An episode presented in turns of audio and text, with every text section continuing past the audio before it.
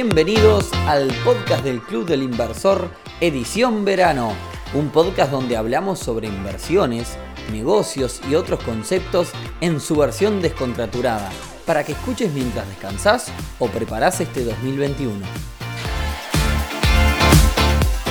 Bienvenidos a un nuevo episodio del podcast del Club del Inversor, edición verano. Hoy viernes 26 de febrero, capítulo número 40 que creo que va a ser el último de esta edición verano, porque en la presentación digo mientras preparas el año y en realidad ya se nos fueron dos meses de este 2021. Y para cerrar esta edición de verano entonces les voy a contar una mala experiencia. Les voy a contar para qué, para que puedan aprender de los errores que en este caso cometí yo con este negocio y con este proceso. Estoy seguro que ya hablé de esta experiencia en el episodio que hicimos junto a la gente de Importo Fácil, pero hoy voy a contar el proceso desde cero que también incluye también, digamos, mucho de la parte del emprendimiento en sí. Pero antes y como siempre, clubdelinversor.uy, una comunidad que ya está pisando los 400 socios, que está creciendo mucho en lo que tiene que ver con los grupos de Telegram que tenemos, este, la verdad que estamos muy contentos porque muchos se ayudan entre ellos, comparten diferentes visiones sobre diferentes posibilidades de invertir, experiencias y demás. La verdad que está muy bueno, así que clubelinversor.uy, no te pierdas si realmente te interesa este mundo de las inversiones y los emprendimientos. Bueno, arrancamos entonces con el tema del día de hoy. Todo comenzó a principios de 2014. Un día estaba en mi trabajo, yo trabajo como informático eh, para un ente del Estado, yo ya, ya lo he mencionado.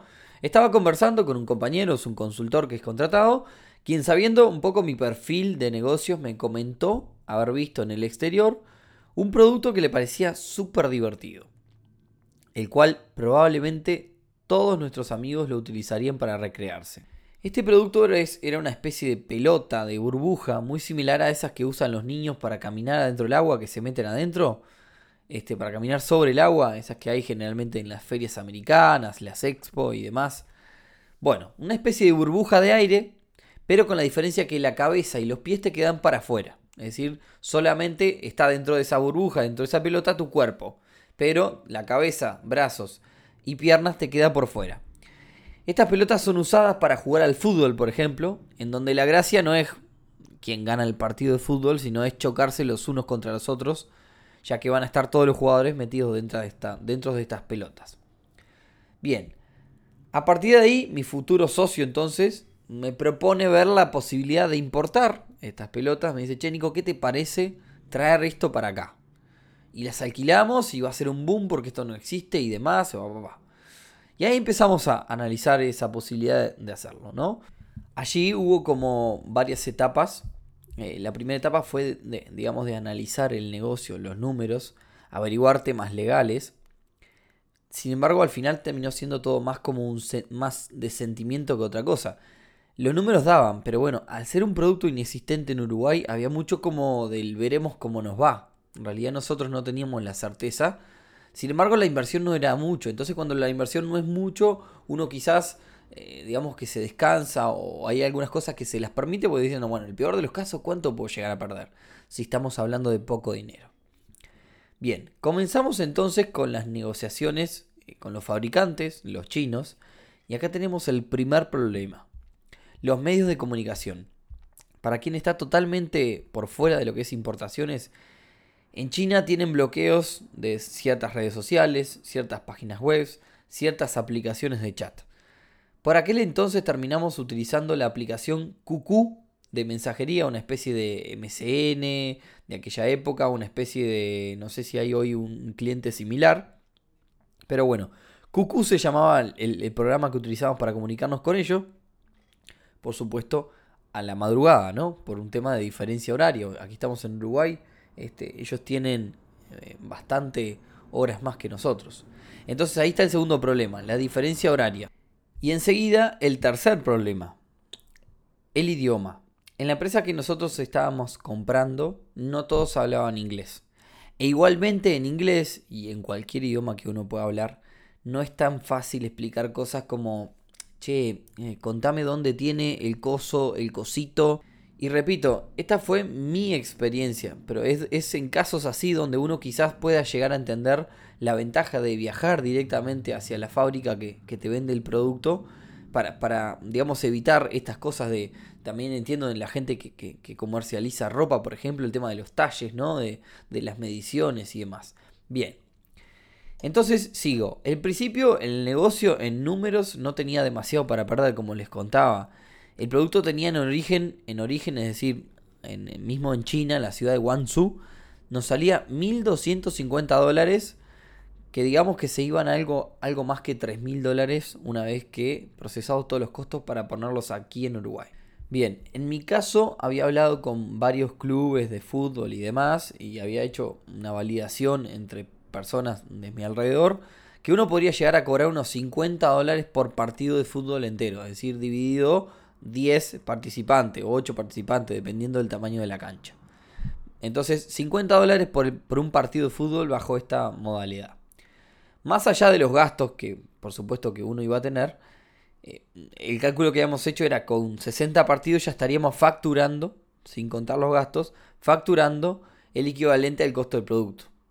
Estamos hablando que teníamos que hacer 60 partidos para recuperar, entre comillas, ¿no? Porque hay que sacarle los gastos. Supongamos 80, 100 partidos. Y el producto, por otro lado, tenía una, una, vida útil de 5 años. Entonces ustedes piensen, 5 años, 100 partidos, estamos hablando de 20 partidos por año para recuperar, lo que me parecía muy poquito porque esto, digamos que iba, iba a tener su, su auge por ser algo súper innovador y divertido. Bien, luego entonces de las negociaciones realizamos el pago y mediante el despachante de aduana, eh, digamos, de confianza, concretamos la compra. Quedamos a la espera del envío, el envío que se hace a través de, barco, de un naviero, que demora unos 2 a 3 meses aproximadamente. Recuerdo que en aquel, en aquel momento seguíamos el barco mediante una aplicación y estábamos todos los días mirando a ver dónde estaba nuestro envío y así va, pasando por, por, varios puertos en el mundo. El día que llega, me, recuerdo que me llaman y me cuentan que salió Canal Rojo. Yo en ese momento no entendía ni qué me hablaban. Básicamente, después de, investigar un poco, cuando la mercadería llega a, Uruguay hay dos posibilidades. Canal verde o canal rojo. Canal verde significa que la, mercadería pasa, digamos, sin ser eh, escaneada a fondo. Y canal rojo significa lo contrario, que tu mercadería va a ser analizada a fondo. Es, eh, en, aquel momento era como una cuestión más, más aleatoria, ¿no? Entonces, bueno, creo que incluso llegó a tener un costo eso que nos haya salido Canal Rojo. De todas formas, lo peor todavía estaba por suceder. A los pocos días me informan que la mercadería ya estaba en el puerto, pero que había un problema.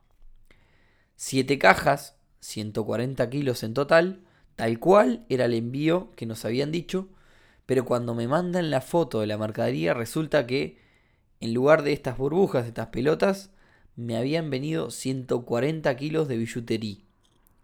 Estamos hablando de cantidades astronómicas de artículos, en mi caso, totalmente innecesarios, imposibles de vender. Hablo de cantidades de el tipo de 25.000 palitos de esos de metal para hacer atrapasueños, 125.000 de esos alfileres para las carteleras. En fin, luego de investigar la cuestión fue que eh, en el puerto de Hong Kong se habían cruzado con otro pedido igual, de 7 cajas y un peso parecido, y confundieron mi pedido con ese otro pedido, eh, quien, digamos, subió los pedidos al barco, o el flete interno fue. Así que bueno, alguien en Japón terminó con mi pedido y a mí me llegó terminando el pedido de los japoneses en estas cantidades astronómicas. Así que bueno, si me escuchás y tenés una mercería o símil en Japón, Quizás acá esté todo. Sigo entonces. Allí teníamos dos alternativas. Pedir que nos manden todo nuevo y pagar 1.500 dólares más del envío y los gastos. O comenzar un juicio internacional por, por este, digamos, este daño que nos había hecho la empresa y la naviera o quien tuviera, tuviera que hacer cargo de la culpa. Por unos 1.500 dólares. Ah, bueno, después de hablar, resulta que la cuestión es por un monto tan chico no vale la pena eh, lo, más práctico era pagar y, tratar de que nos manden todo nuevo. Bien, ya pasados mediados de año, casi sobre fin de año, el producto terminó llegando y era el producto que nosotros queríamos luego de este segundo envío. empezamos a alquilar estas pelotas para, para jugar al fútbol. Y se preguntarán ustedes antes de seguir qué habrá pasado con las porquerías que me llegaron de los japoneses. Bueno, quedaron en casa, intenté con mercerías, intenté con artesanos que me empezaron a comprar de a 40 unidades de esos palitos para las decoraciones. Recuerden que yo tenía 25.000, hasta que en un momento hice cálculos y desistí. Iba a estar vendiendo hasta que me muriera de a 40 palitos. Necesitaba alguien que me venga y me compre todos. Así que, bueno, terminé tirando todo. Y lo peor de todo es que según me dijeron, cuando algo viene para, para vos y, no es droga, ni es armas, ni es algo ilegal, eh, así no sea lo que vos pediste, te lo tenés que sacar del puerto y lo tenés que retirar a tu casa, porque si no te siguen cobrando. Así que bueno, nadie se ocupó de intentar hacerlo llegar al dueño real. En fin.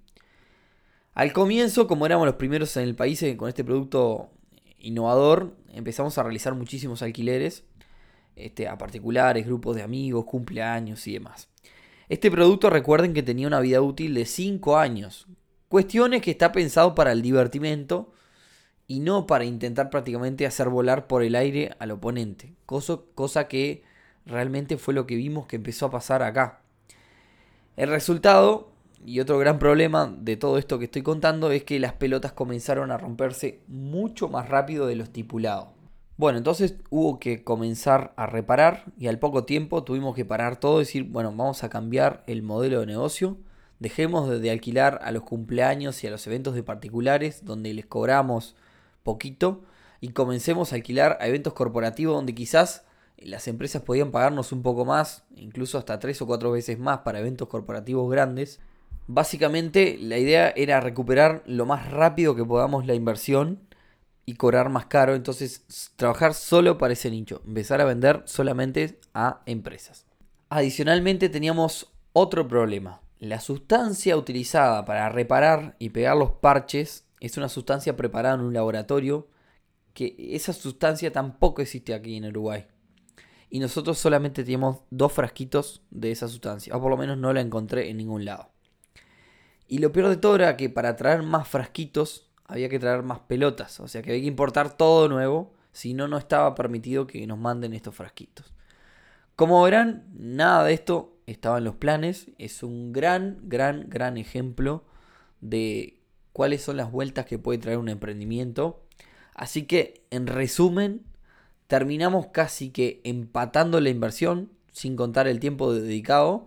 Estuvimos un año y medio eh, que fue, fue la vida que tuvo este, este emprendimiento. Y también lo mismo le sucedió a otras empresas que importaron el mismo producto luego que nosotros. Es decir, se empezaron a romper, no estaba pensado este producto para, eh, digamos, para, el mercado de aquí de latino, donde, donde se, tiene otra concepción de los partidos de fútbol, donde, digamos, juegan como para matarse, en, en el sentido figurado lo digo obviamente. Este, y bueno, el, final de, esta triste historia es que terminamos casi donando el producto a una empresa de, que, se encargaba de entretenimiento corporativo, que ya tenía otras y pensaba usarlas como repuestos a estas que nosotros le estábamos dando. Eh, lo bueno es que nosotros tratamos de buscarle una vuelta, una, vuelta de tuerca para tratar de llegar a empatar la inversión que, que hicimos y anduvimos ahí casi que empatamos. Pero bueno, en definitiva lo considero dentro de todo una mala experiencia también porque en realidad hubo mucho, mucho esfuerzo. Algunos de los errores, un poco para hacer un pasar raya que cometimos acá, es el primero es haber hecho todo el proceso de importación este que conté sin saber nada. O sea, lo hicimos con un despachante de Habana de confianza y todo, pero en realidad nosotros no teníamos ni idea de, digamos, del costo que tuvo. Fíjense que nosotros comenzamos con 1.200 dólares terminamos pagando 5 mil y pico dólares con todos los errores que hubo. Y eso nos pegó directamente en las cuentas que nosotros le íbamos a trasladar al cliente para poder recuperar. Otro error es no haber tenido en cuenta el tema de las reparaciones. No, no, lo pensamos sinceramente. Después cometimos también el error de, no de tener un plan de negocio adaptado a la vida útil, diferente a la vida útil real. Es decir, eh, eh, el resumen gigante es, nos faltaron un montón de qué pasa si. Esto hace muchos años también, ¿no? Hoy quizás con un poco más de experiencia hay errores que no se cometían. Este, si quieren buscar en YouTube, busquen Lupi, L-O-O-P-Y, espacio Bol, B larga, A-E-L-L, UI, y van a ver el, el video promocional que hicimos de este producto para ver de qué se trata esto que estamos hablando. Lo positivo de todo esto, el aprendizaje, porque de todo se aprende y bueno, gracias a la mala experiencia puedo dejarles un, o intentar dejarles un aprendizaje sobre este negocio de la importación que la verdad es un gran negocio, hay un montón de productos que tienen márgenes tremendos para poder colocarlos y venderlos aquí en Latinoamérica. Eh, sin embargo, bueno, a mí no me fue bien con esta experiencia y por eso se las estoy dejando hoy aquí. Así que bueno, eso era lo que tenía para contarles en el día de hoy. Espero que lo hayan disfrutado, tanto como yo disfruté recibir y mirar los alfileres 125.000 que no podía creerlo cuando los recibí. Así que bueno, si les gusta, nos vemos en el próximo capítulo. Ya no un episodio de verano, sino un episodio de 2021 puro. Y bueno, si les pareció interesante, compartan esta, este capítulo, este episodio, este podcast con compañeros de trabajo, compañeras de trabajo, amigos, amigas, familia, demás. Y nada, corto por acá, que pasen muy bien fin de semana y nos vemos el próximo viernes en un nuevo capítulo del podcast de Club Chau, chau.